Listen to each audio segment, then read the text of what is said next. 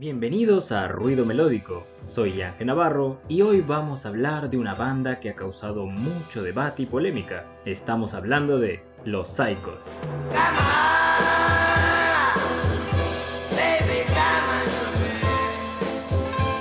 Pero antes de partir con la polémica, recordemos que a comienzos de los 70 surgió en Inglaterra un movimiento que iba en contra de las normas y los parámetros establecidos por una sociedad apegada al conservadurismo.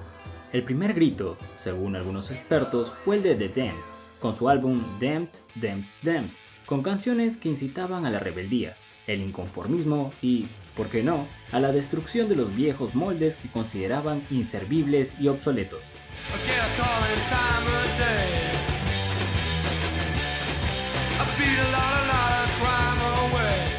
Este movimiento escalaría a nivel mundial con ayuda de bandas como The Clash o The Sex Pistols, que ya cantaban con cierto apoyo, puesto que en años anteriores la invasión británica había dejado una buena impresión de la música inglesa. Bandas como The Beatles, The Rolling Stones o The Kings habían marcado una era, el dominio británico que dejó las puertas abiertas a nuevas propuestas musicales de dicho país.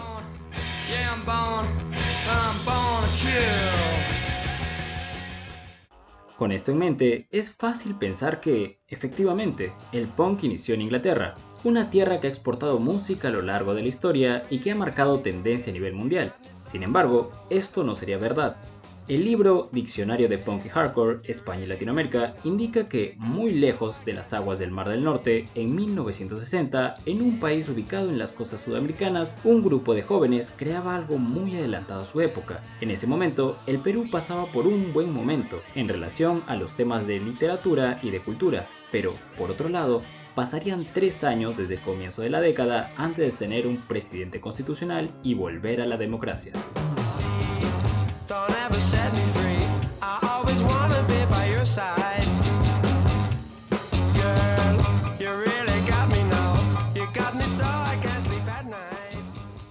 Bajo esta situación, en Lince, un grupo de amigos integrados por el recién llegado de Brasil, Erwin Flores, César Papi Castrillón, Rolando Chino Carpio y Pancho Guevara formarían una banda que alcanzaría un éxito repentino en 1964 y 1966, con canciones como Fugitivo de Alcatraz, y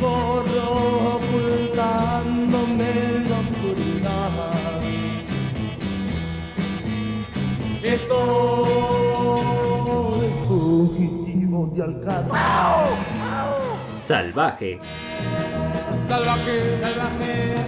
Velos como el viento, velos como el viento. Los cascos de acero, los cascos de acero. Mayor lo hace. Y su mejor tema, Demolición.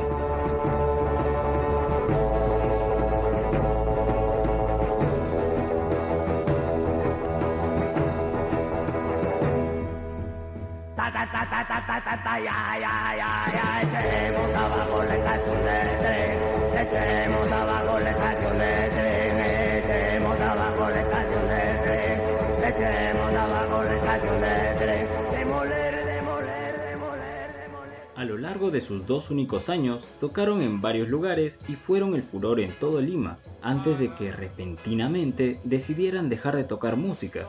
Sin embargo, se siguieron reuniendo como un grupo de amigos normal, pues la música solo fue una etapa de sus vidas, que marcó un hito en la historia peruana, eso está claro.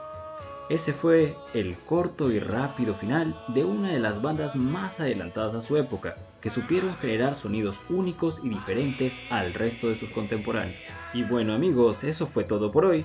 Sigan conectados a Ruido Melódico para más programas relacionados con la música peruana y sus distintas variantes. Cuídense y no olviden, el ruido es potencialmente música mal entendida.